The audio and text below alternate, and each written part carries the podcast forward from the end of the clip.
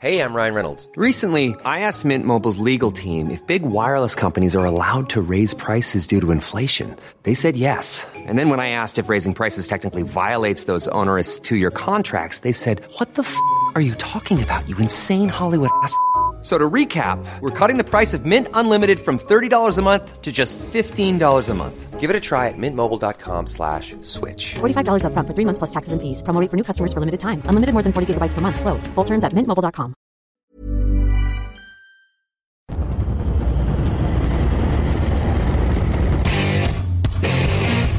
What time is it now? Time is it now? Talk to that. Talk to that. What time is it now? What time is it now? Got gun, Hulk left slot, Dixie left, Key left, Mercedes, wide chip, Ricky, Fever left, 75, Katie, Omaha. We're good.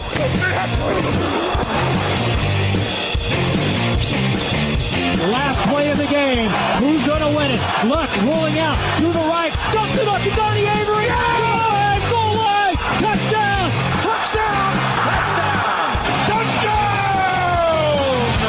Hello, hello, bonjour et bienvenue à tous dans l'épisode numéro 406 du podcast Jean Actuel Maté. Très heureux de vous retrouver pour un nouveau débrief. À mes côtés cette semaine pour parler des finales de conférence NFL 2020-2021. Il y a Raphaël Masmejean. Bonjour. Salut à tous. Grégory Richard est également là. Bonjour Grégory. Salut messieurs, bonjour à tous. Il y a marqué quoi sur ce sweat vert? On dirait qu'il y a marqué Dublin, non? Tout à fait, oui. C'était pour Ah. le Penn State UCF qui a été joué il y a quelques années. euh, T'étais allé en Irlande? Tout à fait. Oh, beau pays. J'ai eu ce, j'ai eu ce beau plaisir avec Ah. mon parapluie. Bah oui, ah oui, bah oui, l'Irlande. J'ai quand euh, même été voir Bill O'Brien. C'est, c'est- ça vaut le coup d'être souligné. Attends, il coachait. Ah oui, il coachait Penn State. C'est vrai. Mais- Ah, et- quoique, attends, est-ce qu'il est encore là-bas? J'ai un doute. Bon, bref, c'est pas très important. Bon, en tout cas, il est retourné dans les rangs universitaires, mais c'est une, c'est une autre Oui. histoire. On connaît l'affiche du Super Bowl, messieurs Chiefs, Buccaneers. Cela veut dire que les Bills et les Packers sont tombés. Ont-ils été trop timides? Ce sera une des grandes questions de cette émission, messieurs. Et on débriefe justement ça tout de suite. Euh, Playoffs? Don't talk about playoffs. You kidding me? Playoffs? I just hope we can win a game.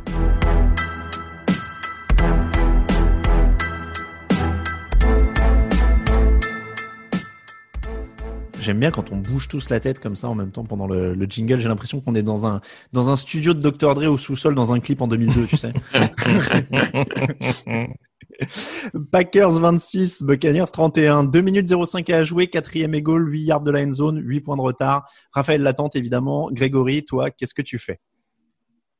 Euh, ah, j'ai pas compris la question. Désolé. Alors, 2 minutes et 5 secondes à jouer. ah, pardon. Oui, oui, c'est ça. Oui. Quatrième et goal, 8 yards de la end zone. Tu es les Packers, tu as 8 points de retard. Ah, tu commences directement par la fin. Ah bah bien. oui, je commence par ça. Euh, Tu l'attentes. Alors j'avoue que des fois je suis très mesuré. Là j'ai regardé, j'ai fait quoi? Donc non, j'ai pas compris. Je l'aurais tenté en effet, bien entendu. Bon, Raphaël, euh, je t'ai pas demandé parce que je sais que tu tentes. Oui, oui, bah, c'est, oui, vu le scénario du match, euh, pour rappel, une défense de, de, de Green Bay qui jusque-là n'avait pas forcé, euh, par exemple, du match euh, les Buccaneers à un fourth and out. euh, Enfin, il reste deux minutes. bon, ça, voilà. on va développer plus tard, mais oui, oui, Ah. j'aurais tenté. Alors, ce que je comprends pas, dites-moi si j'ai tort. Si tu réussis, si tu la tentes et que tu réussis, tu as la conversion à deux points pour égaliser. Si tu rates, tu dois la conversion à deux points, tu dois faire un stop pour marquer un field goal. Mm. Si tu rates, euh, la- si tu tentes la quatrième et que tu rates, Mm. tu as huit points de retard, tu dois faire un stop pour récupérer le ballon et marquer un touchdown. Si tu mets le field goal, tu as 5 points de retard, tu dois faire un stop pour récupérer le ballon et marquer un touchdown. Donc en fait, je comprends pas l'intérêt de ne pas la jouer. Bah, surtout que si tu la, surtout que si tu la loupes, Tampa, ils sont quand même pas en super position pour repartir. Bah, c'est ça. Et ils ont pas un super momentum. Ils étaient quand même sur une séquence euh, offensivement où c'était un peu compliqué. Euh, on va sûrement développer un peu plus, mais avec avec un play call un petit peu particulier euh, pour une équipe qui devait gérer. Donc c'est sûr que bon, même si la défense de Green Bay a pas été énorme sur ce match-là, il y avait quand même moyen de les mettre un peu plus en difficulté sur sur leurs 10 voire 5 yards. Quoi. En tout cas, c'est vrai que ça a été la décision la plus polémique, celle dont on, dont on parle énormément. C'est le point culminant, mais est-ce que, Raphaël, on peut dire qu'ils perdent le match avant, finalement? Oui, comme comme tu dis, effectivement, c'est peut-être le moment décisif, mais encore comme comme tu l'évoques, il faut marquer le touchdown, puis la conversion à deux points. Donc de toute manière, même en y allant, le, le match était pas était pas gagné et surtout c'était pour juste revenir à égalité, hein, avec Mm. derrière encore un peu de temps potentiellement pour Tampa Bay euh, pour faire la différence. Donc ils perdent pas que le match là-dessus, comme tu dis, à mon sens, euh, et on, on va développer, mais c'est une défaite avant tout collective en fait de Green Bay, puisque dans l'ensemble du match, à aucun moment du match, l'ensemble des escouades n'a été bonne au même moment. que Et même quand je dis les escouades, le coaching en fait. On a une Mm. première mi-temps où la défense de Green Bay est totalement à la ramasse et son coordinateur défensif est à la ramasse. En deuxième mi-temps, c'est l'attaque qui a un peu plus de mal dans le quatrième quart-temps, notamment avec ces deux interceptions dont les Packers ne bénéficient pas pour changer le momentum du match euh, en attaque. Et puis, tu as cette décision de mettre la fleur de de pas de pas y aller à la en quatrième tentative. Donc, pour moi, c'est vraiment une défaite collective en fait. Et c'est une défaite collective qui s'est dessinée tout le long du match en se mettant derrière rapidement et en courant, courant, en ne faisant que courir après le score en fait. Oui, ils ont jamais mené hein, dans ce match. euh, De toute façon, les Packers, ils ont toujours été derrière. Grégory, t'es d'accord sur le constat global? Ça s'est dessiné. En fait, c'était inéluctable au fur et à mesure du scénario de la rencontre? Ouais, je rejoins globalement ce qui est dit Raph. C'est vrai que c'est assez particulier parce qu'il y, avait toujours cette, euh, cette idée pendant la semaine de préparation que euh, enfin Green Bay, euh, sous l'ère Aaron Rodgers, allait pouvoir jouer une finale de conférence à domicile, Mm. Euh, ce qui était jusque-là jamais arrivé. Et pourtant, paradoxalement, on a senti vraiment les Bucks rentrer pleinement dans ce match, être vraiment euh, ambitieux dès leur premier drive offensif, alors que du côté de Green Bay, ça a ronronné. euh, Il n'y avait pas forcément tous les automatismes, avec forcément un jeu au sol qui a très bien été contenu par le run-stop de, de Tampa euh, d'emblée. Et c'est sûr que ça a directement mis Green Bay dans le doute. Et ça, les- a mis en effet dans un espèce de, faux rythme, ou comme le disait Raph. tout le monde ne jouait pas forcément à l'unisson. Est-ce que s'il faut situer une sorte de tournant, alors ça traîne sur la longueur, hein, mais en deuxième mi-temps, Tom Brady lance trois interceptions de suite, trois drives, trois interceptions. Je crois que c'est trois interceptions en sept passes, hein, quelque chose comme ça. Mm. Quand même. Euh, les Packers s'en sortent avec un touchdown derrière la première interception, qui leur permet de revenir à cinq points, et derrière, deuxième interception, ils sont à cinq points. Punt, troisième interception, ils sont à 5 points. Punt, sur les deux séries, en fait, derrière les deux dernières interceptions, ils sont à moins 6 yards. Et, et tu peux pas faire ça dans une finale de conférence où tu joues Tom Brady. Non, non, tu peux pas, tu peux pas laisser euh, des opportunités pareilles euh, au moment où ta défense se réveille enfin, commence enfin à créer des turnovers. Euh, forcément, tu peux pas laisser passer ça comme tu le dis en plus face à l'attaque euh, de Tom Bay et Tom Brady en particulier. Donc euh, je te, je te rejoins, ça joue là-dessus et, et c'est là où je trouve que c'est collectif, c'est parce qu'en fait sur à ce moment-là du match, sur ces deux drives là, euh, on a l'impression que l'attaque de, de Green Bay décolle jamais vraiment. Il y a la ligne offensive euh, qui est encore plus fragile à ce moment-là. Il y a le jeu au sol qui n'avance plus. Il y a un play call un peu douteux où il y a un de ces drives là où on joue trois fois de suite sur euh, Aaron Jones de mémoire. Bon, c'est un peu euh, c'est un peu étrange. T'as un drop, t'as une passe mal assurée. Bref, c'est tout le monde tout le monde se rate un peu à ce moment-là et tu sens que le momentum est qu'ils avaient commencé à reprendre. Tu sens qu'il est à nouveau en train de leur filer entre les mains. Mm. Donc bon.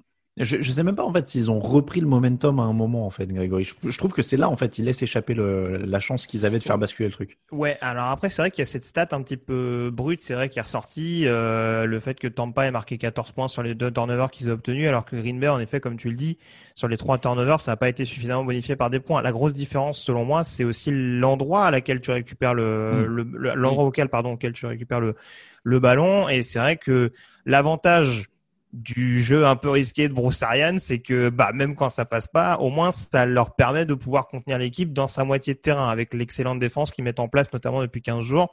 Là où Green Bay malheureusement, c'est les pertes de balles qu'ils ont concédées, ça les a rapidement mis dedans et en effet euh, par rapport à ce que tu disais, ça a tout de suite redonné un momentum à Tampa Bay.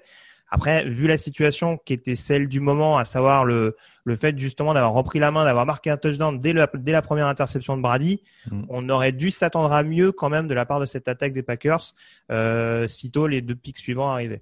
C'est vrai que c'est très beau de voir comme Tom Brady maintenant fait corps avec Bruce Arians et quand il n'y a plus de solution, il balance à 50 yards devant, il voit si Ah, la quelqu'un troisième, prend. elle est vilaine hein, quand même. hein. Ah, il, ouais. il, il cible bien le cornerback. Mais Ouais. il est un peu loin quand C'est- même. C'est une sorte de punt nouvelle génération, quoi. Oui. Je veux dire, c'était. oh, bon, euh... Bruce Arians va économiser un poste l'an prochain, plus de punter, euh, Brady lance en profondeur et Ah puis non, on il y a remplace Pignon, le punt, attends, faut quoi. pas Enfin, toucher à veux dire, Pignon, euh, tu rigoles. Ouais. Mais euh, ouais. Mm. Non mais oui, c'est vrai que c'était c'était assez euh, rock'n'roll, on va on va dire là-dessus. Euh, Est-ce qu'il y a un mot à dire sur l'arbitrage ou pas? Je sais que c'est revenu. J'ai l'impression que ça revient en fait tout le temps quand on regarde les réseaux sociaux et qu'il y a une défaite. Mais je le mentionne. euh, il y a une interférence à la fin où il y a un tirage de maillot. Euh, après, il y a beaucoup de trucs non sifflés des deux côtés tout au long du match. hein. Oui, oui, il y a- il y a eu beaucoup de trucs non sifflés, des holdings notamment, potentiellement une interférence défensive avant le, avant l'interception sur euh, Rogers en première mi-temps, enfin juste avant la fin de la première mi-temps. Après, euh, c'est toujours pareil. C'est pas parce que euh, les arbitres soit ont été trop laxistes en début de match ou ont laissé passer des choses que tout d'un coup ils doivent ne pas Bien sûr. prendre la bonne décision en fin de match. Non. Donc, il y a un moment, euh, moi, je vois des gens sur sur internet dire ils ils ont pas une euh, un, un arbitrage harmonisé tout au long de la rencontre. Soit tu laisses tout passer, soit tu laisses rien passer. Bah pour moi, non. C'est enfin, Mm. il y a une faute. À un moment, tu dois la, la siffler. Tu peux pas tu peux pas euh, réfléchir comme ça. Donc euh, moi, je je ferai pas de l'arbitrage. euh, un facteur décisif, plus particulièrement dans ce match, mais bon. Et, et puis euh, encore une fois, hein, Green Bay a été pénalisé quatre fois pour 30 yards. C'est, on a vu bien, bien pire et bien beaucoup plus important. Euh, il y a eu des délais off game pour Green Bay où la dernière seconde du chrono a duré 4 secondes. Hein. On est d'accord. Devant mon écran, je me disais c'est bizarre, ils comptent bizarrement ces gens, hein, parce que ça, là il y a marqué zéro depuis quand même un moment en bas de l'écran et le mec il a toujours pas envoyé le ballon. hein. Il y, a, il y a un truc. Euh, donc Greg, pour toi c'est pas là-dessus que ça se joue non plus. Non, non, franchement, euh, enfin, euh, moi encore une fois, je veux bien qu'on pointe du doigt, mais c'est vrai qu'il n'y a pas énormément de pénalités sur ce match-là. Et euh, alors, il y a deux actions moi, qui m'avaient un petit peu interpellé. C'était le, le fumble d'Aaron Jones, mais on voit quand même qu'il tient le ballon quand même un certain temps malgré tout, Mhm. enfin, qui fait un certain nombre de pas en tout cas avant le fumble euh, provoqué par Whitehead. Et c'est vrai que l'interférence à vitesse réelle, ça peut paraître sévère. Je parle de la dernière en tout cas, hein, de, de Kevin King. Mais voilà, le tirage de maillot, il, il y est. Après, oui, il y a forcément une action, on pourra dire, euh, ça siffle, ça siffle pas. À titre personnel, en étant extérieur, euh, en termes de, en n'étant pas spécialement impliqué en tant que fan, je suis pas non plus tombé de mon siège en disant, oh là là, ils ont, ils ont pas vu ça, quoi. Non. Puis, Et- Ouais, et puis euh, bon, que- pour rappeler quand même, c'est pas les arbitres euh, qui oublient de, de couvrir la profondeur du terrain à 6 secondes de la mi-temps et qui laissent euh, Scotty Miller euh, s'échapper tout seul à 6 secondes de la mi-temps sans Alors, défenseur on profond. parle déjà Enfin, des erreurs de, de coaching. Mais Non, alors mais oui, tu vois, mais il- y a, y un moment, c'est bien beau d'a- d'a- d'attaquer l'arbitrage, mais euh, quand tu laisses passer ce genre d'action en finale de conférence, enfin, que Ah bah oui, oui, mais- c'est- Et puis les, les 12 hommes sur le terrain à la fin. Ah, et voilà. puis, euh, Bah, voilà, enfin, il y a- plein de choses. Non, mais Donc, les 12 euh, hommes sur le terrain, c'est quand même arrivé deux fois. Mhm. Moi, à un moment donné, je veux dire, euh, ça peut arriver qu'on voit pas certaines choses, mais a- on- ça revient souvent les questions qu'on nous pose sur, mais c'est quoi concrètement le rôle d'un head coach? Bah, Le rôle d'un head coach, c'est aussi de contrôler et de savoir compter s'il y a le suffisamment le, s'il y a le bon nombre de joueurs sur le terrain au moment où il faut, quoi. Surtout quand Mhm. tu arrives sur les quatrième ou quatrième carton, en finale de conférence, je trouve que ça fait sale quand même. C'est pas le moment de devenir Jim Caldwell, en effet, normalement. Euh, Est-ce que leur défense, justement, peut s'en vouloir Raphaël pointait euh, du doigt, justement, cet errement de, de fin de mi-temps? Alors oui, il y a les trois interceptions, mais en même temps, il n'y a pas une énorme pression sur Brady, qui prend qu'un seul sac. Il y a un 2 sur 2 dans la zone rouge pour Tampa. Et puis, il y a cette énorme erreur en fin de première mi-temps, où ils n'empêchent pas un gros gain, alors que Tampa essayait de venir gratter. Je pense qu'ils auraient été contents de s'en sortir avec un field goal. Et ils ressortent avec un touchdown de Scotty Miller. Euh, la défense de Green Bay fait un bon match statistiquement avec les interceptions, mais avec quand même des gros problèmes aussi de l'autre côté.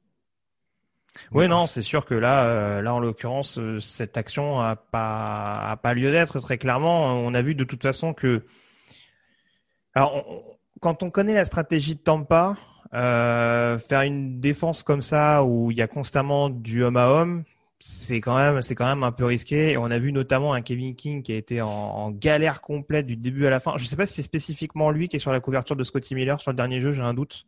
Je sais que c'est lui sur l'interférence, sur le touchdown de, de, de Mike Evans en début de rencontre, mais j'ai un doute sur celui-là. Euh, en attendant, ouais, c'est, ça a été assez compliqué et je vous rejoins. C'est vrai que sur une phase de jeu comme ça où il reste à peine 10 secondes à jouer, je comprends même pas que, euh, comme sur une phase classique d'Ave Maria, on blinde pas derrière en se disant, euh, alors oui, il y a le risque forcément éventuellement de prendre un field goal euh, de dernière minute, mais ça aurait fait toujours trois points de moins et tu te retrouves forcément avec une situation euh, différente de celle qu'on a connue quand Matt Lafleur doit jouer une quatrième tentative en fin de rencontre. Raphaël, cette défense? Oui, non, Greg Greg l'a dit, hein, cette défense a mis beaucoup, beaucoup de temps à rentrer euh, dans son match. Alors, il y a, il y a ces, en plus, il y a ces trois interceptions en fin de match, comme, comme tu l'as dit, qui, qui viennent un peu, euh, euh, rehausser la prestation, mais bon, c'est pareil. Si on, si on détaille, on décortique les trois interceptions, elles sont, il y, en, il y en a une, tu demandes si c'est pas plus un punt euh, presque Mm. tapé euh, par Tampa qu'autre chose. Donc non, non, la, la défense est passée complètement à côté de son match en étant en difficulté pour mettre la pression, en se faisant battre sur les sur les couvertures aériennes. En dehors de Jerry Alexander euh, qui fait son match, le reste a été quand même en grande difficulté. Donc ils le perdent, ils le perdent en partie là-dessus, euh, c'est certain. Il leur manque la défense, il leur a manqué aussi un peu de jeu au sol parce que euh, on l'avait loué contre les Rams, 36 courses, 36 passes. Là, c'est 16 courses, 48 passes. Euh, évidemment, ils sont vite menés, Mm. mais 67 yards au sol, ils ont manqué. Euh... Alors, est-ce qu'ils ont, il leur a manqué quelque chose? Est-ce qu'ils ont été stoppés par un meilleur qu'eux? Est-ce que le scénario du match joue? Je pense qu'il y a un peu de tout ça. Mais, euh, mais au final, il a manqué cette touche-là de jeu au sol qui était très très forte et qui était un gros atout ces dernières semaines. Greg.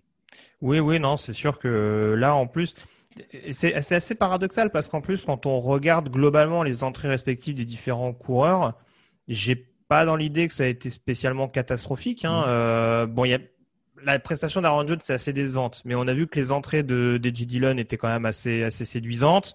Euh, Jamal Williams a montré une certaine intensité euh, sur les sur les snaps où il était utilisé.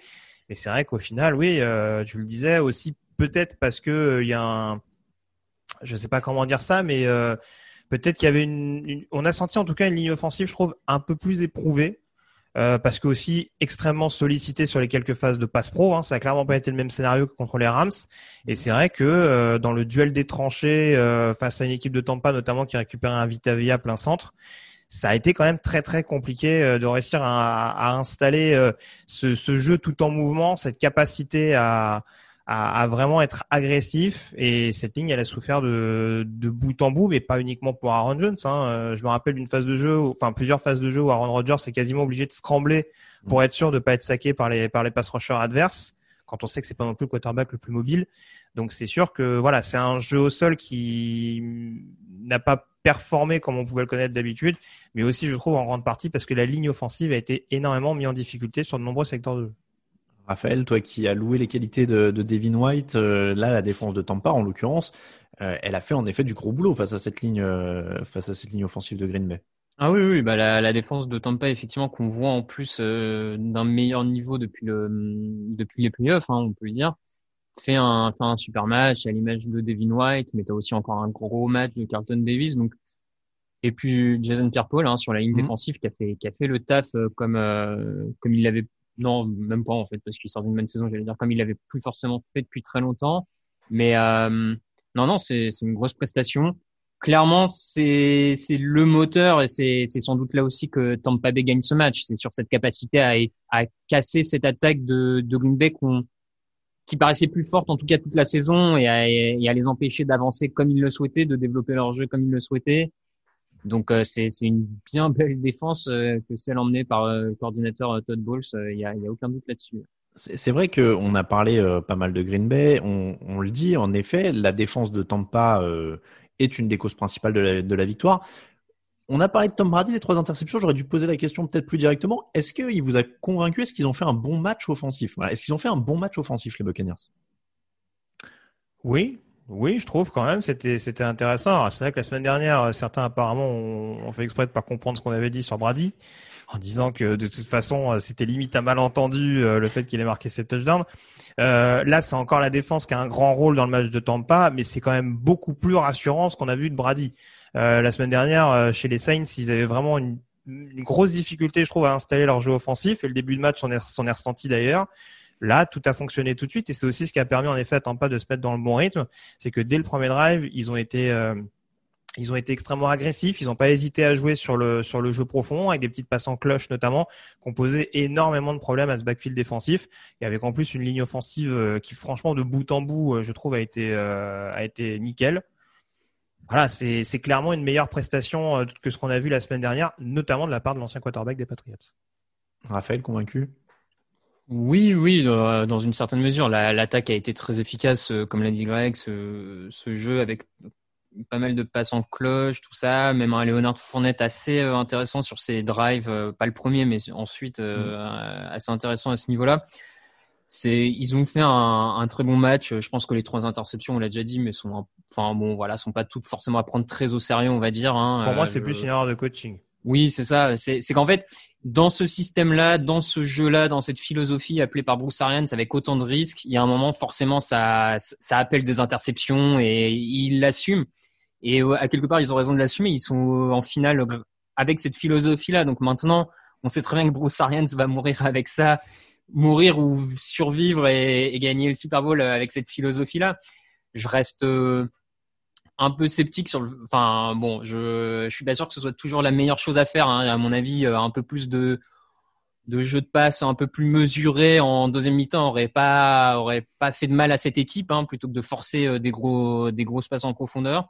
Surtout Chris Godwin faisait des différences dans le dans le jeu intermédiaire, je trouve. Bah ouais ouais, ouais exactement. Donc euh, bon, voilà, après je crois qu'on refera plus Bruce Arians maintenant. Je... Petit instant quiz messieurs.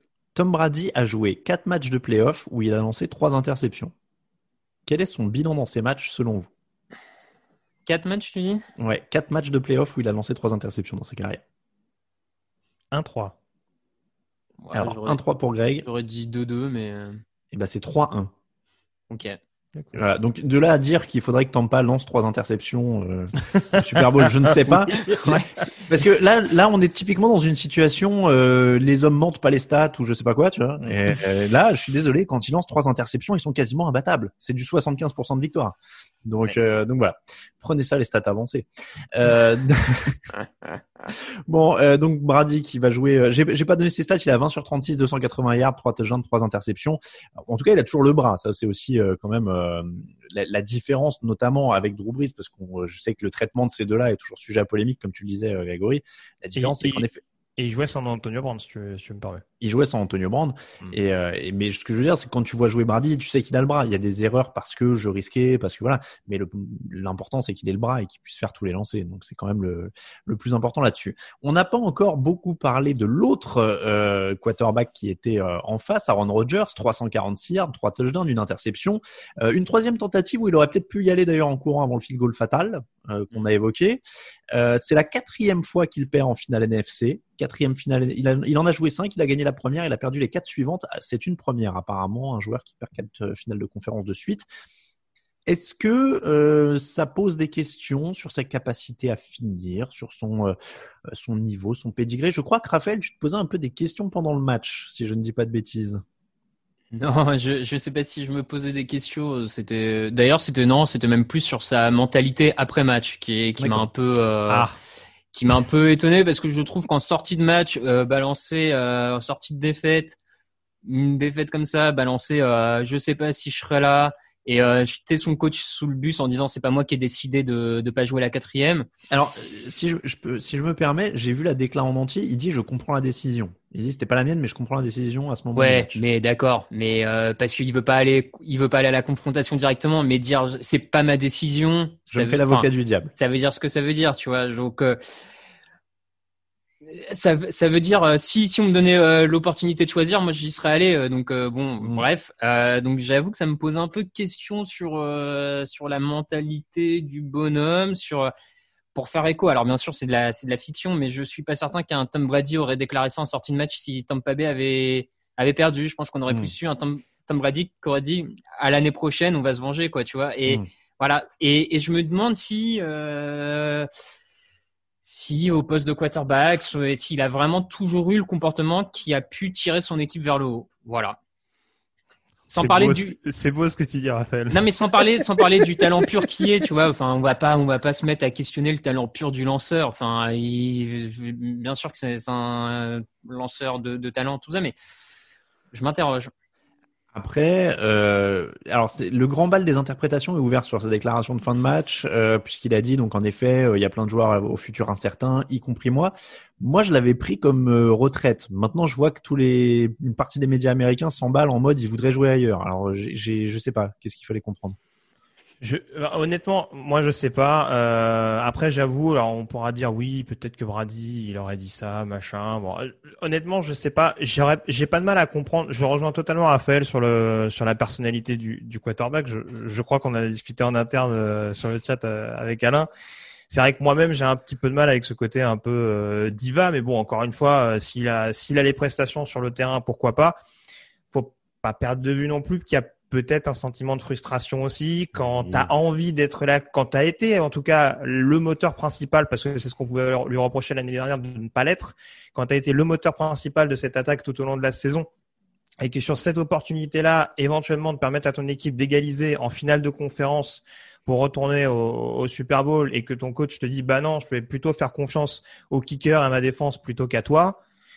C'est sûr que voilà, mais c'est forcément décuplé de par le fait euh, voilà qu'Aaron Rodgers c'est une assez haute opinion de lui-même et en effet euh, puisse derrière faire des déclarations qui en interne peuvent pas forcément bien passer. Euh, je crois savoir qu'il n'a pas été tendre avec la défense aussi. Euh, bah. J'ai pas entendu celle-là, mais euh, mais après, bon après, on, on vient de dire que euh, sa défense n'a pas été à la hauteur, que le jeu au sol non plus, euh, et que le oui, coaching non, ça. plus. Donc c'est ça. Après, par rapport à ce que je disais tout à l'heure, oui, oui, c'est ça. Par rapport à ce que je disais tout à l'heure, encore une fois, il n'y a pas eu de jeu au sol, il y a une ligne offensive, notamment sur le pass pro, qui a été qui a été débordée de toutes parts. C'est difficile d'incomber l'entière responsabilité à, à Aaron Rodgers. Oui, après, bah, c'est pas ce qu'on fait et on pourrait même ajouter, ajouter que la, la franchise a peut-être, enfin la direction a peut-être pas été au niveau quand tu vois que cette, sur cette intersaison, il y a qu'un seul joueur drafté par les par les Packers euh, cette année qui a joué des snaps en intersaison. Sur les sept joueurs qui draftent, il y en a qu'un seul qui prend des snaps lors des playoffs. Est-ce que de la part d'un effectif qui joue les premiers rôles en NFL, c'est quelque chose de normal de ne pas avoir de rookie prêt à monter sur le terrain? Quand tu vois à côté par exemple, enfin quand tu vois de l'autre côté Tampa Bay qui euh, qui a son euh, euh, son lineman offensif dont, dont le nom oui Wirtz Wirtz voilà tu vois qui est sur le terrain mm. Winfield qui était blessé mais sinon qui aurait été aussi sur le terrain enfin voilà Tyler Johnson qui fait un casier mm. Fanny c'est qui est l'origine de l'interférence. Donc tu vois, effectivement, je pense que c'est une défaite vraiment collective de A à Z, de cette, mais dans tout l'ensemble de la, de la franchise. Euh, après, euh, D'ailleurs, j'ai vu un beau papier, je crois que c'était ESPN, un beau papier américain qui disait que sur sa décision de ne pas jouer la quatrième tentative, euh, Matt Lafleur, en fait, il avait sous-estimé deux grands quarterbacks à la fois. C'est-à-dire qu'il sous-estime la capacité d'Aaron Rodgers à aller chercher le match et il sous-estime la capacité de Tom Brady à le tuer derrière.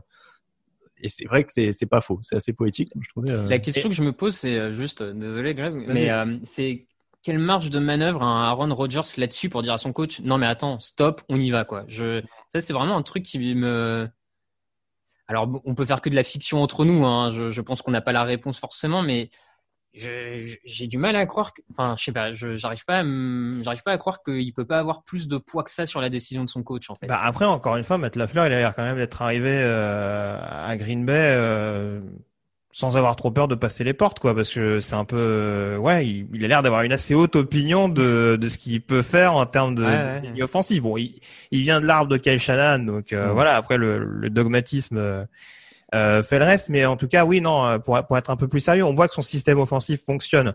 Hmm. Après, moi, pour anticiper un petit peu, je serais fan des Packers, je serais pas très rassuré à l'idée de voir ce que peut donner Matt Lafleur dans les prochaines années sans Aaron Rodgers, hein, parce que bon il arrive à bien exploiter, enfin en tout cas le travail offensivement est parfaitement exploité par Aaron Rodgers et, sublimé entre guillemets par Aaron Rodgers. Mais je sais pas. Il y a, encore une fois, il y a des erreurs, il y a une gestion, je trouve, humaine qui, moi, me, me laisse, me laisse un peu pantois. Après, c'est un peu sévère. Il est encore jeune. Deux ans à Green Bay, il fait deux finales de conférence. Mais voilà, malgré tout, il y a quand même des signes qui moi me rassurent pas, me rassurent pas à 100% quand je vois sa, sa gestion globale de, de l'équipe. Petit prono pour finir sur ce match, Grégory. Tu as dit dans le futur sans Aaron Rodgers. Est-ce que l'année prochaine euh, c'est déjà le futur ou pas? Non, je pense qu'il va revenir. surtout sur une année où il risque d'être MVP. Et je veux, je veux bien être un peu critique, euh, un peu critique pardon sur Matt Lafleur, mais je pense qu'il est pas complètement stupide et qu'il faut regarder en vue de la saison prochaine. Bon, Raphaël, il n'y a pas le feu au lac. On revoit Aaron Rodgers et les Packers l'an prochain. Oui, oui. Bon, on ne s'en fait pas. Alors, petite pause et on débriefe le deuxième match.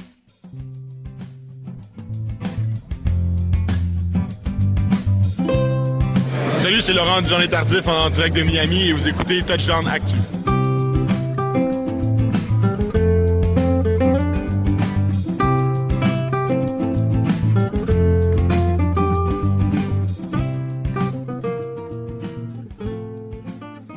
Laurent Duvernay-Tardif et les Chiefs tenant du titre. Euh, Laurent Duvernay-Tardif qui ne participera pas au Super Bowl. On rappelle qu'il a pris la saison pour se consacrer à son métier de médecin.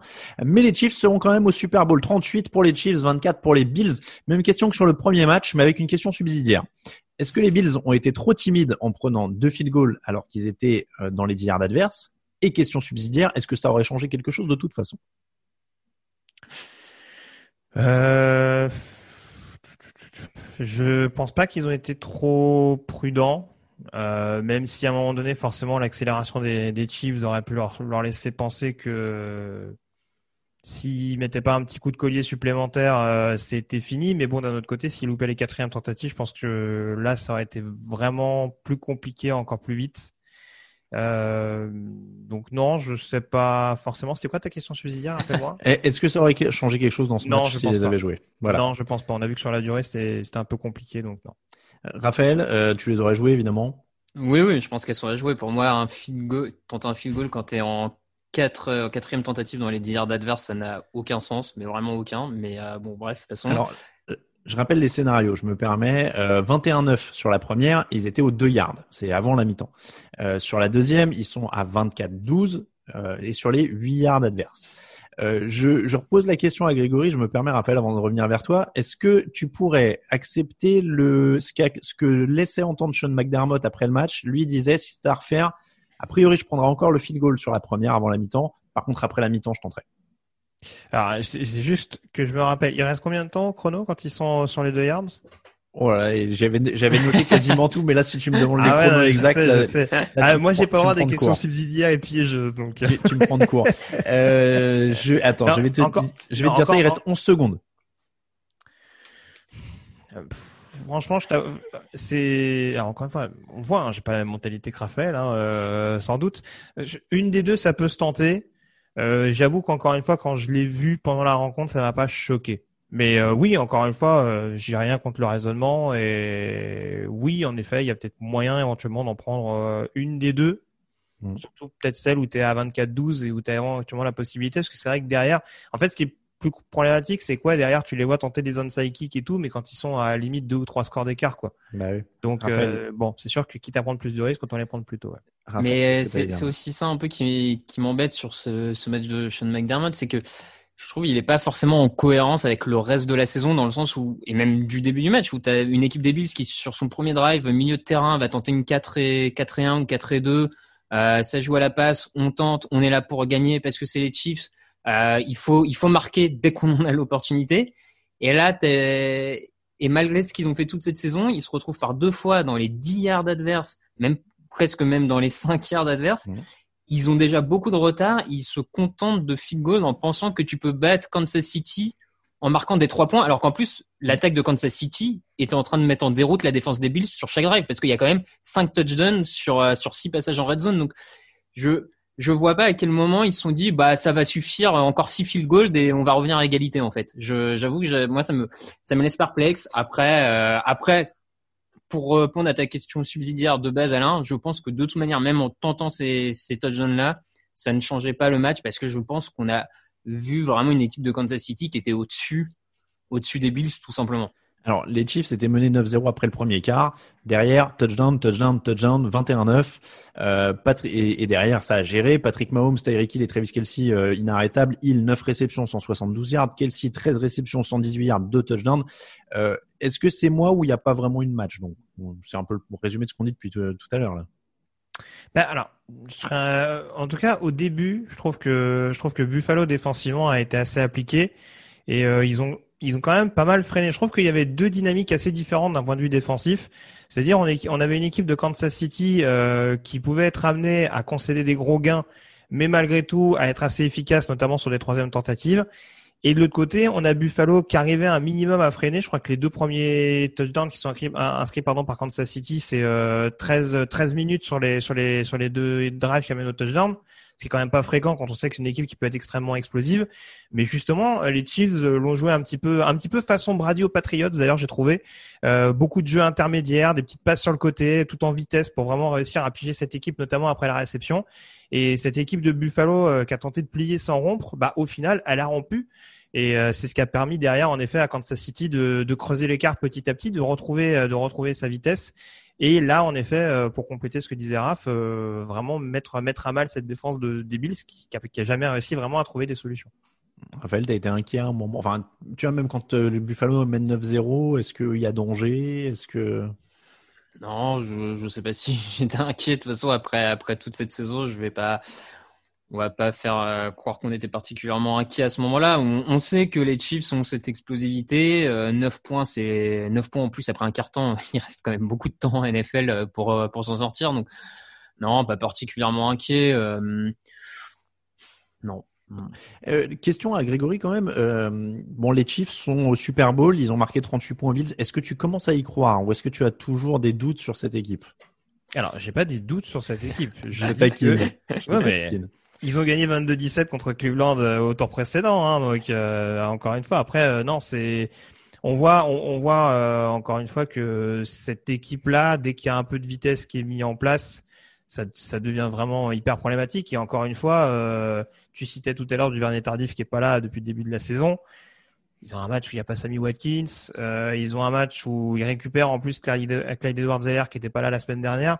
Ça fait quand même beaucoup, beaucoup, beaucoup de menaces euh, quand même à, à, devoir gérer. Et, euh, et défensivement, c'est pas flashy très clairement, mais on voit que Steve Spagnuolo, il n'a pas non plus gagné des Super Bowls avec les Giants par hasard, enfin en tout mm. cas un, parce qu'il était coordinateur du premier.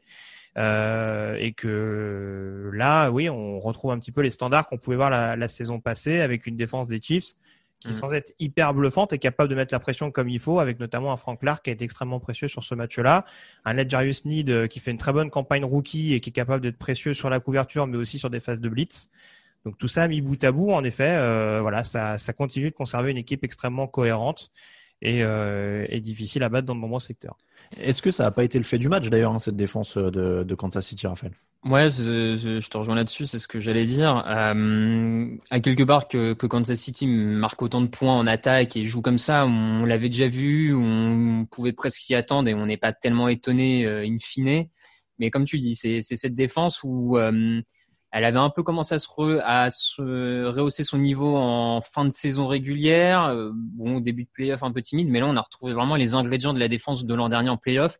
Comme Greg le dit, elle, elle prend des jeux. Euh, c'est une défense qui, qui va prendre des yards, mais par contre qui a les joueurs pour faire les big plays. Et je pense notamment, je trouve, ça se voit sur la ligne défensive avec Frank Clark et Chris Jones qui tout d'un coup au moment le plus important de la saison, se redeviennent ce qu'ils ont été l'an dernier en fin de, en fin de campagne de playoff. Et, euh, et, voilà, ça fait la différence parce qu'ils ont blitzé une bonne partie de la, soirée euh, Josh Allen et il a été mis beaucoup en difficulté à ce niveau-là. Et, euh, c'est de bon augure pour cette défense de Kansas City avec un backfield défensif qui est peut-être qui peut-être un peu sous-estimé en plus, j'ai envie de dire. Il n'y a pas de cornerback élite comme on peut le voir dans d'autres équipes. Il n'y a pas un Ramsey, il n'y a pas un Jerry Alexander mais les schémas de zone qu'ils proposent sont hyper cohérents et tout le monde arrive à tirer le meilleur. Et puis, tu as une paire de safety avec Tyron Matthew et mm. Juan Tornil qui est de très très haut niveau et qui vraiment apporte ce qu'il faut en supplément à leur cornerback pour limiter euh, les gros gains, pour limiter la casse. Donc euh, moi, je, je, je, pense que cette défense arrive à point nommé vraiment pile quand il fallait. Quoi. C'est... 5 sur 14 pour les Bills sur troisième tentative. Stephon Diggs a été limité à 12 yards à la mi-temps, 28 yards après trois quarts-temps. Euh, quasiment pas de jeu au sol pour Buffalo. 4 sacs euh, qui rapportent 53 yards. Et Josh Allen sous pression sur 25% de ses tentatives. Euh, ça résume un petit peu la performance. Greg, je te vois hausser les mains. Bah oui, parce que malheureusement, c'est ça depuis le début de la saison. J'aime beaucoup Devin Singletary, mais à un moment donné, euh, il me semble en avoir parlé la semaine dernière, ça devient vraiment trop rédhibitoire quand tu essayes de vraiment arriver à un certain niveau de compétition. Voilà, Josh Allen, il fait, il fait presque, je trouve, un match miraculeux sur ce match-là parce que faut qu'il faut qu'il court, faut qu'il arrive à, trouver euh, à trouver des brèches dans cette défense de Kansas City avec une équipe qui est déjà euh, qui au fur et à mesure de la rencontre a été a été distancée. Euh, je trouve que franchement, euh, sur ce match-là, il s'en est plus que bien sorti avec un backfield offensif qui malheureusement a été le a été le, comment dire le, point noir constant euh, des Bills cette saison et ça me paraît compliqué de pas le considérer en vue de la saison prochaine pour vraiment rendre cette attaque inarrêtable de bout en bout. Ah bah, Devin Singletary que tu as cité, c'est 6 courses pour 17 yards. Euh, Et sachant c'est que- un- et c'est un- et c'est des drops quand il sort du backfield. Donc en plus, ça aide En pas quoi. Il y a eu Et, quelques drops, et- ouais. et j'allais donner la comparaison. Josh Allen a couru cette fois pour 88 yards et il est de loin le meilleur coureur euh, de son équipe. Donc il, il a fait ça. Et en effet, le déficit de jeu au sol, mais on l'a déjà dit avec les Packers. Après, ça a pas couru euh, énormément des autres côtés non plus. Hein. Mais euh, mais voilà, il y a euh, 114 yards avec Nicole Hardman qui a une course à 50 yards. Donc Ouais. Pas non plus. euh, Voilà. par contre, par contre, je, si, je peux, si je peux me permettre, euh, je le disais, Josh Allen fait un bon match, mais il va vraiment, vraiment falloir qu'il apprenne à se débarrasser du ballon. Oui. Parce que les grosses pertes de terrain sur les sacs provoqués les par les sacs, Chiefs, oui, c'est qu'il quand même pas. quelque chose. Mais Et il puis- fait. Vas-y Raphaël. Non, non, puis même, il y, a, il y une autre, un moment où il relâche le ballon juste avant de sortir en touche très, très limite, euh, qui aurait pu aussi euh, faire perdre pas mal de terrain. Donc, ouais, là-dessus, il a un vrai. Il a le traumatisme de l'interception euh, mauvaise, euh, il fait qu'il veut garder la balle, et, et- sauf que en termes de yards perdus, c'est quand même pas ce qu'il y a de mieux pour mettre en avant son équipe. Après, comme Greg, hein, je, re- je rejoins, il fait pas un mauvais match, il est pas aidé par quelques drops aussi également de, de la part de ses, de ses cibles c'est c'est quand même pour une première finale de conférence, c'est euh, c'est un match euh, intéressant du, du Ouais. jeune quarterback. Hein, faut... Il il a un peu peiné hein, sur la, la- à la mi-temps, il est à 12 sur 23 pour 104 Oui. yards.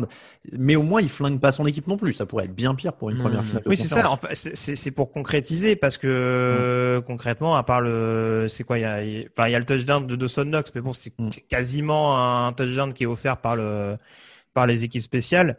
Mais c'est vrai que euh, il a eu beaucoup de mal quand même sur l'ensemble de la partie à concrétiser. Mais encore une fois, euh, il peut pas tout faire tout seul non, Non. plus. C'est quand même un quarterback qui reste extrêmement jeune et dont on a vu une énorme marge de progression. Je pense que s'il y avait un joueur ayant le plus progressé cette Mm. année, il aurait été dans- clairement dans les candidats. Donc euh, voilà, soyons encore patients. Mm. On pourrait remplacer le comeback de l'année par ça d'ailleurs. Je, je dis ça. Euh, petite soirée donc pour euh, pour Stephen Diggs, euh, Sean McDermott pas toujours inspiré, leur défense qui prend 439 yards, ça résume un peu. hein, il n'y avait pas de Mm. secret sur l'issue de ce match. Euh, pour euh, le petit mot de- d'adieu comme on le fait avec toutes les équipes éliminées, c'est quoi l'axe de progrès principal pour cette équipe de Buffalo? Greg, t'as dit le jeu au sol, c'est vrai que ça semble être l'évidence. Ouais, après, franchement, moi, c'est vrai que là, c'est pareil, je me mettais dans la peau d'un fan des Packers tout à l'heure. Franchement, si je suis dans la peau d'un fan des Bills, à l'issue de ce match-là, je me dis, cette année, t'as réussi à être champion de division. T'as Josh Allen qui a réussi à gagner en playoff et à, et à donner une bonne copie globalement. Euh, franchement, t'as réussi à, à développer une super attaque avec a priori, il reste encore un poste à pourvoir d'être coach, mais a priori, ton coordinateur offensif qui va rester l'année prochaine. Donc franchement, il y a quand même beaucoup de choses dans une équipe qui reste assez jeune, qui continue de grandir ensemble. Il y a beaucoup de points positifs, je trouve, offensivement, euh, offensivement parlant. Il faut ajouter sur le backfield offensif et peut-être un petit peu sur la ligne. Mm. En défense, euh, il, faudra voir si les Steve Frazier restent et euh, il y a pas mal de joueurs, notamment dans le backfield défensif, qui seront agents libres. Mais euh, non, non, franchement, il y a moyen de trouver une, une bonne ossature et avoir quelques petits ajouts, notamment par le biais de la draft, qui pourront éventuellement compléter cette équipe qui commence sérieusement à avoir de la gueule et être un prétendant crédible au Super Bowl dans la conférence américaine. Raphaël, l'axe de progrès. Oui, Greg, Greg a tout résumé. Il faut un peu d'ajout qualitatif. Moi, j'aurais dit l'intérieur de la ligne, peut-être, euh, poste de garde et, euh, et, et squad de linebacker aussi. Mais on- là, on est sur vraiment améliorer euh, un petit peu l'effectif parce qu'on a déjà Mm. quelque chose de très solide, donc euh, et avec un choix très haut. Donc, a priori, tu vas peut-être pas tomber sur la pépite qu'il faut tout de suite, qui va tout changer. Mais bon, ça serait ouais les deux principaux axes. euh. Pour les Chiefs, la seule mauvaise nouvelle de la soirée, c'est Eric Fischer qui est touché au tendon d'Achille. Ils perdent donc leur tackle gauche juste avant Mm. le Super Bowl. C'est une déchirure hein, du tendon d'Achille. Donc, euh, euh, on vous le dit, il n'y a pas de suspense. Il reviendra pas pour le Super Bowl. On sait même pas s'il sera là pour l'ouverture de la saison prochaine. Euh, donc, c'est la mauvaise nouvelle. Ils avaient déjà perdu Mitchell Schwartz.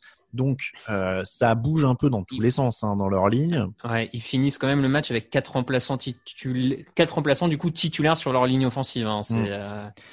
Bon, après, euh, Raphaël, tu es team euh, la ligne offensive, on se débrouille. Donc, euh, ça, ça va, ça Ah, ne fait pas peur. ah, alors on se débrouille d'autant plus quand on a Patrick Mahomes. Je t'avoue Voilà. que j'aurais pas le même discours avec d'autres quarterbacks. Là, là, force est de. De toute façon, ils vont pas. Enfin, je veux dire, ils ont pas le choix hein, de, Ah bah non, de- non. que de se débrouiller.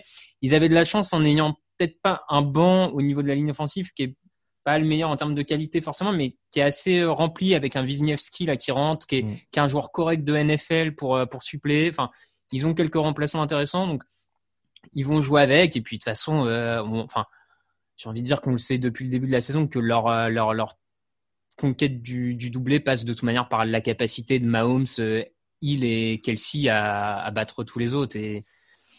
Je pense que ça jouera encore dessus. Moi, je veux pas dire, mais si les, je vais pas me mordre non plus sur la preview, mais si les Chiefs gagnent le Super Bowl, Raphaël, il- je comprends pas qu'ils se baladent pas encore avec un maillot rouge. Je pense que tu attends la victoire, mais cette équipe est en train de valider toutes tes théories. C'est-à-dire qu'on s'en fout de la ligne, on s'en fout des coureurs, on passe sur tous les downs, euh, on joue toutes les quatrièmes. Je, je comprends pas que t'aies pas encore un maillot dans le, ou un- soit un maillot de Mahomes, soit une moustache d'Andy Reid, tu sais. Ouais, ouais. je sais pas si c'est le modèle à prendre en termes de swag, mais. Tu veux pas Non, une non, petite chemise à fleurs et te laisser pousser le bide. Je- Ouais, non. Je, Moi, je, vote pas. pour. hein. on va attendre, on va attendre. Bon, en tout cas, oui, euh, on dirait que cette équipe a été construite par Raphaël euh, au niveau de, au niveau de la philosophie et tout ça. Euh, tout le reste, on en parlera dans la preview, à moins que Greg, tu veuilles t'exprimer sur euh, les, les philosophies de coaching ou alors la moustache que tu veux te laisser pousser. Non, Pour moi, c'est plus dur que pour Raph. hein. Moi, je, je préviens tout de suite les auditeurs. Mais euh, non, non. Après, euh, le reste, c'est- sur quoi? Sur les Chiefs en particulier? Non, non, mais c'était c'était juste s'il y avait un mot à ajouter, sinon on passe aux, aux news. Non, bah écoute. Ça avait l'air euh, d'aller la mobilité de Mahomes. Hein. Oui. L'orteil avait pas l'air si. euh, ça m'a moins interpellé que contre Cleveland, par exemple. Ouais, Ils, ils ont du bon scotch. c'est ça. On passe aux news. Live from Studio 3C in Rockefeller Center, this is Today in New York. On est obligé de parler un petit peu coach parce qu'il y a eu euh, deux embauches euh, pendant la semaine, donc on va dire un petit mot là-dessus. Et alors, en fait, je j'avais pas réalisé parce que je l'avais pas mis au programme, mais la première embauche, elle est quand même liée à un autre dossier peut-être encore plus intéressant, euh, puisque tout se passe du côté de Détroit. Dan Campbell, assistant head coach et coach des Titans des Saints, embauché comme coach principal. Il était head coach intérimaire des Dolphins en 2015, 5 victoires, 7 défaites. Voilà, Mhm. euh, je vous avoue que j'avais un Mhm. peu oublié. Euh, et dans le même temps, Matthew Stafford qui serait disponible pour un échange puisque selon je crois que c'était ESPN, euh, les Lions et lui seraient tombés d'accord sur le fait qu'il pouvait avoir un nouveau départ et donc se barrer. Euh, alors est-ce que vous pensez que Matt, Patri euh, Matt Patricia, que Matt Stafford, alors c'est- Pas le parce même que délire. hein. j'ai- en fait dans ma tête j'avais déjà une longueur d'avance à dire est-ce qu'on élimine les Patriots parce que Matt Patricia est retourné dans le staff? Euh, mais sinon, où est-ce que vous voyez aller Matt Stafford? Moi, j'en ai parlé dans le fauteuil. Évidemment, tous les yeux se tournent vers Indianapolis, qui semble être la destination idéale, non euh, Haute conférence, donc ça embête pas les Lions, même si on sait bien qu'ils vont pas vraiment aller challenger en playoff. Euh, mais bon, haute conférence, euh, équipe déjà prête, euh, super ligne euh, sur le papier. euh, Oui, oui, bah oui, oui. euh, je pense que si, si je suis Chris Ballard, oui, je, je tente ma chance tout de suite. J'avais une autre piste, hein, mais euh, c'est vrai que les Colts, pour le coup, c'est. C'est quoi l'autre piste? C'est quoi l'autre piste? Alors, j'ai pas, j'ai pas surveillé toute la gestion du cap, mais j'avoue que l'hypothèse Stafford à San Francisco euh, me paraît assez excitante. Hmm. Avec un jeu au sol déjà extrêmement bien rodé, euh, ça peut Ouais, donner une sûr. attaque quand même assez, assez séduisante, mais encore faut-il gérer le.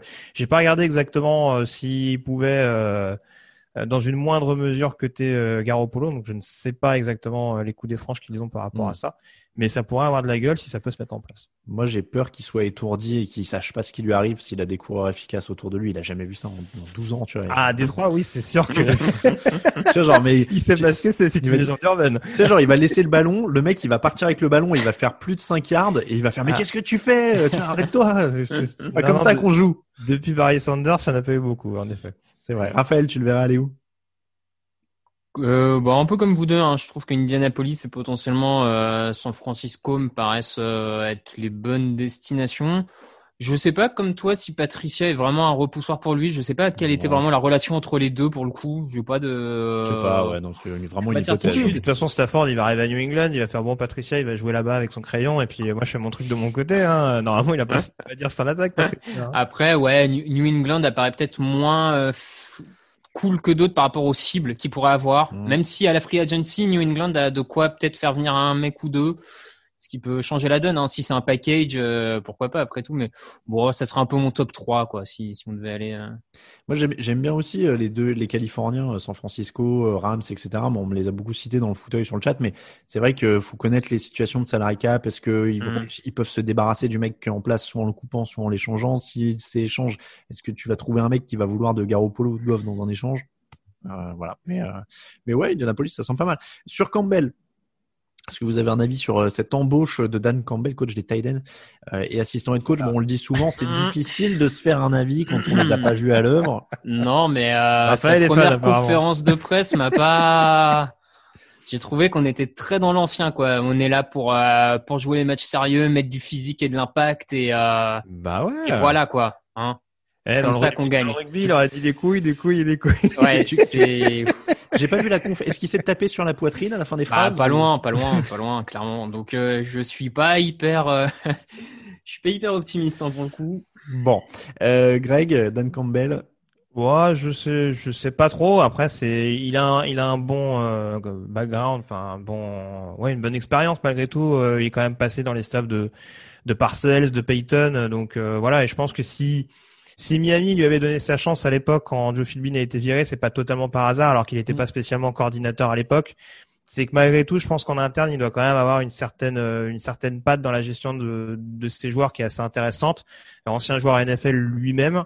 Euh, donc, euh, faudra voir. En effet, c'est sûr que bon, ça faisait un peu cliché en conférence de presse, mais euh, faudra voir un petit peu. Je trouve qu'il s'est pas spécialement mal entouré. Anthony Lynn en coordinateur offensif.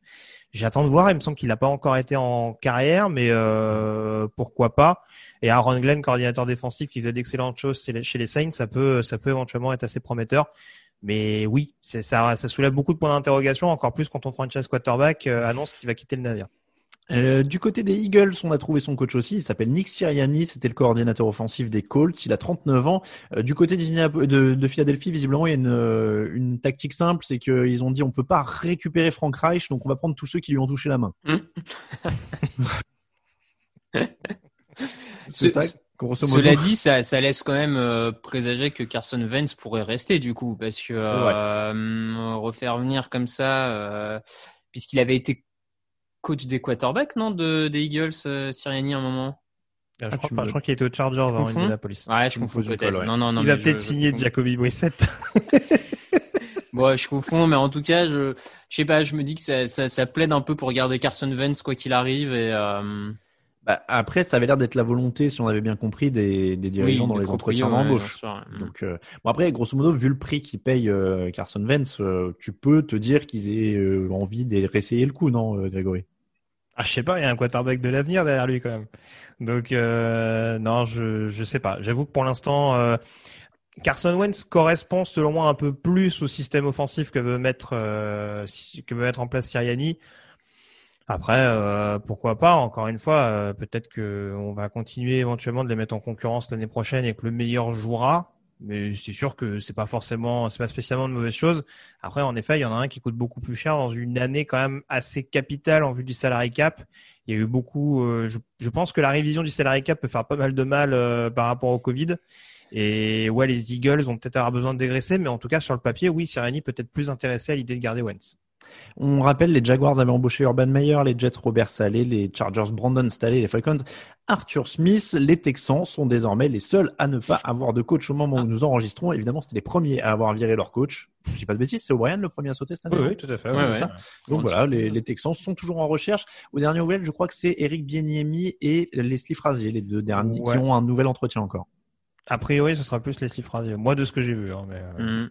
Et de Sean Watson. Yeniemi a pas l'air très chaud, bizarrement, pour quitter, euh, pour quitter Mahomes et se retrouver à Houston sans Watson. C'est dingue, hein c'est dingue.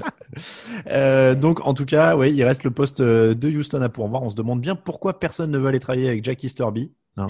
Mm. Euh, je vous invite à lire l'article sur le site que Victor a écrit parce que Jack Easterby, c'est un personnage. Là, je suis sûr qu'il prêche pour sa paroisse, pourtant. hein. Exactement, exactement. Bon, en tout cas, voilà, il reste ce poste-là à prendre. Et tu le disais, Deshaun Watson veut toujours se barrer. Donc, si tu mets en plus Matt Stafford euh, et tout ça, ça va faire un marché des quarterbacks qui va être quand même très, très intéressant. On pourra avoir des émissions de free agency euh, plutôt pas mal. Euh, et puis, si en plus Rogers pète un câble et qu'il demande à être transféré, alors là, je vous dis même pas le Dans carnage sa Californie natale, chez les oui. 49ers. chez les Niners. Alors après, c'est quand même l'équipe qui l'a snobé à la draft. Bah hein, oui, oui, quand même. Ah Donc, oui, c'est euh, vrai. S'il est aussi rancunier qu'on le dit, euh, c'est pas sûr hein, Mhm. quand même. C'est vrai. Je vais, ouais. On passe au top et au flop.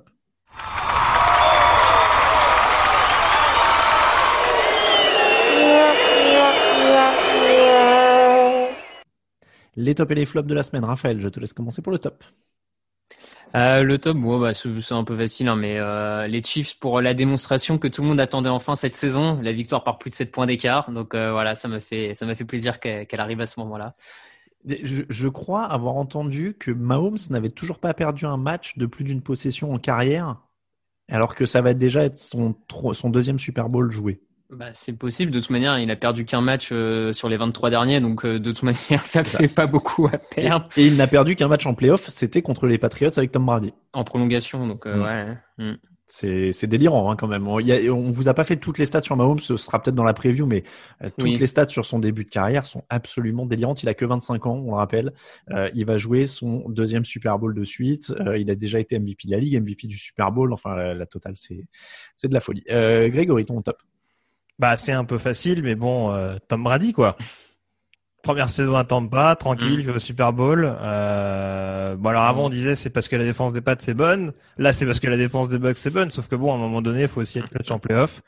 Euh, Il y a un peu plus de déchets parce qu'il y a un jeu un peu plus risqué, mais bon, en tout cas, euh, voilà. Sur ce match-là, en plus, on l'a dit dès le début, il a été, euh, il a été cinglant pour la défense des Packers et il a donné le bon rythme à son équipe pour pour se qualifier. Donc voilà, Paris réussi pour les Bucks avec euh, au passage première équipe à recevoir, on va dire, le Super Mhm. Bowl.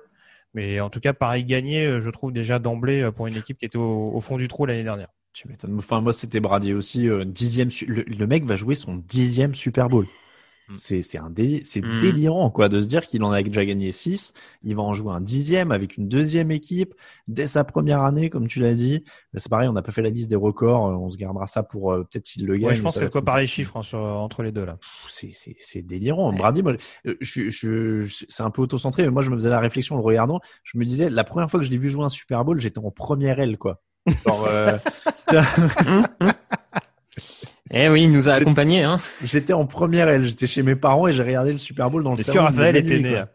Oh, tout de suite, tout de suite. Ça, c'est un truc de ouf. Tu te dis, ce mec-là a accompagné toute ma vie d'ado à adulte euh, et j'ai 35 ans aujourd'hui, quoi. Mm. Et, et le type est toujours là en train de jouer et jouer des Super Bowls, quoi. Il a 43 piges.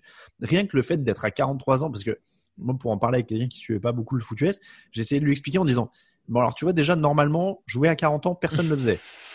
Voilà, ça se faisait pas, c'est pas normal. Donc là, lui, il joue à 43 et en plus, il gagne, quoi. Et en plus, j'ai parié contre lui, tu vois, sur Unibet et, et, et je m'en suis voulu. Genre, j'ai vu le premier touchdown, j'ai fait, mais pourquoi j'ai parié sur les Packers? Ah ouais, t'avais parlé contre lui? Mais oui. j'ai- Ah ouais, non, par contre, je, autant dans l'émission j'ai osé, autant euh, argent, Bah, j'ai pas osé miser Écoute, contre ouais, lui. écoute, j'ai misé, il y avait une bonne cote. euh, j'ai, j'ai, c'était sur un combiné, j'avais fait un combiné de Chiefs Ah ouais. Packers. Et, et je me Par suis contre, fait. Euh, euh, non, pardon, je, je, Non, non, mais j'ai perdu contre Tom Brady comme beaucoup de monde, c'est tout. Ouais, par contre, ce qui va quand même être fou, c'est que vu la mode actuelle avec Brady qui continue et les coachs qui sont engagés de plus en plus jeunes, on va bientôt avoir Brady qui va y avoir des head coachs qui vont les faire. Tiens, t'as vu, t'as le même âge que mon fils. Mais oui. Mais tu re- regarde, on en parlait. Euh, Mahomes pourrait être son fils. Il a 25 Euh, ouais, ans, oui, oui. 43. Ouais, ouais. Ouais, oui, bah oui. Un peu jeune, mais hmm. Ah, bah ouais, une 18 soirée ans. sur le campus qui, qui Bah, dérive. euh, ça va, aux ça arrive, États-Unis, c'est arrive. bon, ouais. ouais, c'est bon, les gars, à Arrive. 18 ans, ils ont quatre gosses, arrête. Ça arrive, ouais. Dans le Midwest. Si, s'il venait du Midwest, euh, on Combien, se poserait même combien d'enfants il avait à 18 ans, Philippe Rivers, déjà? Faut, faudrait voilà. je regarde. Ou Cromarty, on va, on va checker tout ça. Ah bah, Cromarty, euh, les connus ou les pas connus Ouais, ouais. Bah, et puis Ah, Rivers, je crois que Rivers c'est originaire d'Alabama. C'est un peu des traditions différentes aussi. ah non. Oh, le dérapage. bon, euh, non, parce que Brady est californien, il est sophistiqué. Si tu veux. Mm, oui. Donc euh, il aurait attendu un petit peu. Euh, je plaisante. Bah, il est Californie plus Boston, il a tous les clichés quand même du, du, du WASP américain. hein. Euh, donc, euh, il, a, il aurait investi dans la tech avant pour être sûr que son, son fils ait un avenir. Euh, le flop, euh, Raphaël, en dehors de cette sortie lamentable. Ah non non non mais euh, bon écoute hein, pareil hein, on va on va finir la saison comme euh, ce que ce que j'ai martelé toute l'année les, les quatrièmes tentatives non jouées par des coachs euh, en manque de, de courage et je trouve que c'est encore plus euh, c'est encore plus flagrant quand du coup on a les deux matchs à la suite les deux finales de conférence à la suite où tu as Matt Lafleur qui refuse de jouer ce, ce field goal et qui derrière se plante et euh, McDermott qui fait pareil et finit loin alors même si on l'a dit ça change sans doute pas le, résultat final mais et à l'inverse, t'as Bruce Arians qui tente et qui joue à fond, Andy Reid qui joue à fond et ils sont récompensés. Et c'est un peu facile d'en faire tout de suite un bilan comme ça, mais je, pense que des fois, les coachs devraient un peu plus sortir de la logique de ne pas perdre pour celle de gagner. Voilà. Euh, Grégory. Ouais. D'ailleurs, soit dit en passant, les deux coachs les plus expérimentés ont pris le dessus sur les coachs les plus jeunes sur cette demi-finale, si je me trompe pas. Ouais. Euh, mon flop, alors c'est un truc un peu euh, alambiqué, mais euh, parce qu'on pourra difficilement en sortir, mais si j'anticipe un peu sur la preview, mon flop, ça va être les poncifs qu'on va entendre sur Brady et Mahomes pendant 15 jours. Euh, si Brady gagne, ça va être regardez, ah il a montré au genou euh, qui c'est le quarterback. Euh, si Mahomes gagne, c'est ah il a montré euh, où était la maison de retraite à Brady. Donc euh, bon, je sens que ça va être des ça va être des réactions passionnantes, mais euh, voilà, en tout cas, ça occultera pas le, le fait de que ces deux quarterbacks euh, extrêmement talentueux euh, se retrouvent de nouveau. La dernière fois que c'était croisé, ça avait donné un match euh, assez palpitant. Et je ne doute pas que ce sera de nouveau le cas lors de ce Super Bowl. Merci à Grégory en tout cas pour la preview de la couverture qui vous attend sur Touchdown Actu pendant deux semaines. Retrouvez tous ces articles pendant, deux, mois- pendant les deux semaines à venir. Moi, je propose un article spécial poncif, si tu veux. Ah, Il y aura mais le bingo et le bingo poncif. Eh ben écoute, eh, si t'es chaud sur un bingo poncif, euh, moi il y a pas de problème. Ah, très bien, je vais voir ça. Euh, pour le flop, moi c'est juste, alors je vais pas dire euh, c'était des matchs décevants ou quoi, mais c'est juste petite déception sur les Packers qui nous privent d'une fin de match vraiment mémorable. Tu vois, s'ils avaient joué cette quatrième et qu'en plus c'était passé, on s'embarquait dans un truc quand même très très prenant. Et puis finalement, ils ont même même sur les interceptions, euh, sur les, deux interceptions où derrière ils capitalisent pas, il manque vraiment de relancer le match et de nous emballer dans un truc complètement euh, fou en fin de match. Ah, voilà, j'aurais bien aimé une petite étincelle de plus euh, dans un match qui avait bien commencé. Je sais que c'est notre camarade Raoul, je crois, qui à la fin du match disait qu'il était déçu. tout ça pour les trois dernières minutes, un petit peu, ah. Ça fait pchit, comme aurait dit un de nos anciens présidents décédés. L'adversaire euh, vainqueur d'Edouard Balladur euh, à, la, présidentielle de 95. Euh, disons que j'aurais préféré une fin abracadabrantesque. Voilà. Euh, alors que là, ça a fait pchit. Euh, voilà donc pour les flops. Grégory euh, a quitté son siège. On peut vous le dire en visio, il est parti en courant. L'émotion, euh, l'émotion de la, de la référence à Chirac, peut-être, je ça, sais pas. ça doit être ça. Il est parti se recueillir. Euh, non, Greg est de retour. Grégory est de retour. Euh, livreur, qu'est-ce qui s'est passé Euh, On est dans les Euh, coulisses. ouais, non, j'ai eu une petite urgence domestique, mais rien de. D'accord. Bon, on, on a eu peur que ce soit la mention euh, cachée à Jacques Chirac qui t'ait révolté et euh, qui fait que tu aies quitté l'hémicycle. Euh, bon, en tout cas, euh, c'est comme ça que se termine l'épisode numéro 406 du podcast Jean Actu. On vous remercie, vous qui nous écoutez. N'hésitez pas à laisser des commentaires et des étoiles sur Apple Podcast. Je crois que vous pouvez le faire sur Podcast Addict aussi. J'ai découvert ça sur Android. Vous pouvez laisser des évaluations. Euh, pour ceux qui nous soutiennent sur Tipeee, on remercie Ludovic, Loïc, Cyril, Tony Gonzalito, Clément, Julius avec deux U, euh, Lelpec, Predrag, Vla- euh, pardon, je voudrais pas écorcher, euh, Predrag Vlaovic et Napo 56. Euh, merci euh, à Grégory, merci à Raphaël. C'est un plaisir. Merci à vous. Euh, pour nous suivre, Twitter, euh, at TDActu, Facebook, at TDActu, Instagram, at TouchdownActu en entier, at Raphaël underscore, at Raphaël underscore TDA pour Raphaël sur Twitter, at, Yellow Radio, ça pour Grégory, je vais y arriver, c'est ma fatigue, at Alain. Pour moi-même, on vous rappelle que toute l'actu de la NFL, c'est sur touchdownactu.com. Merci encore, messieurs. On va prendre quelques jours de repos. Il y a l'émission draft hein, quand même cette semaine. Et puis, on se retrouve pour la preview du Super Bowl lundi prochain. Très bonne semaine à tous. Ciao, ciao.